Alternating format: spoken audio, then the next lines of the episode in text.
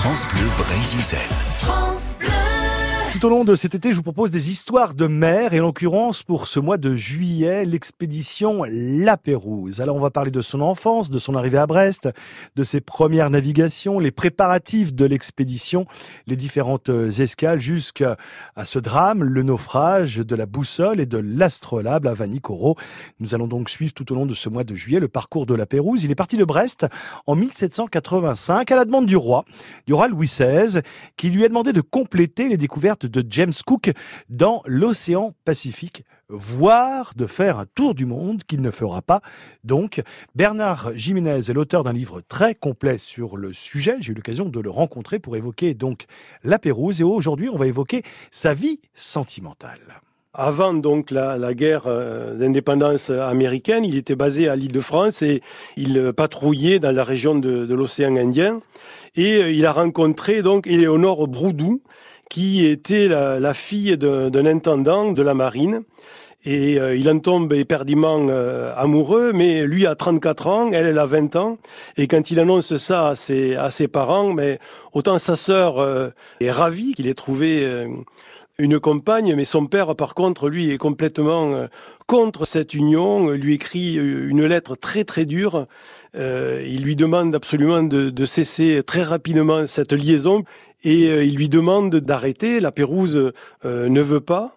Ses parents euh, lui disent qu'ils ont trouvé à Albi un très beau parti pour lui, une demoiselle qui s'appelle Hélène de Vézian, qui est jeune, belle et noble. Et petit à petit, la Pérouse se laisse gagner par l'idée de ne pas continuer sa relation avec Éléonore.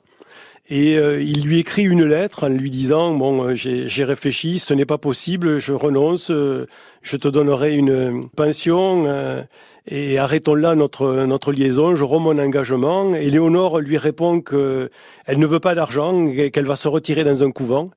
Et euh, lisant ça, euh, la Pérouse euh, ne peut couper sa liaison et finalement, lui va rentrer en France avec Ternay, qui était son mentor. Quelque temps après, Éléonore rentre aussi en France.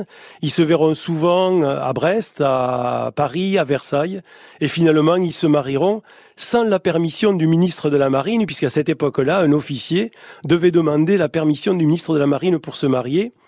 Ils se marieront en petit comité à Albi. Finalement, la Pérouse amènera euh, sa femme à Albi. On ne sait pourquoi, mais euh, la famille, y compris le père, a changé d'avis. Alors probablement, il y a eu une intervention de la cour et une grande cérémonie est donnée dans la cathédrale d'Albi.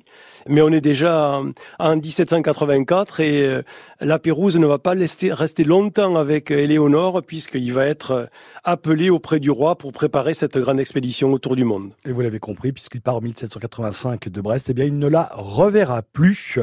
Donc euh, voilà l'histoire de, de, la Pérouse. Demain, on va parler... Euh, on va commencer à se lancer dans son expédition de sa première escale à Funchal sur l'île de Madère avant de mettre le cap sur Tenerife aux Canaries. Donc la suite de cette série Histoire de mer, l'expédition La Pérouse demain.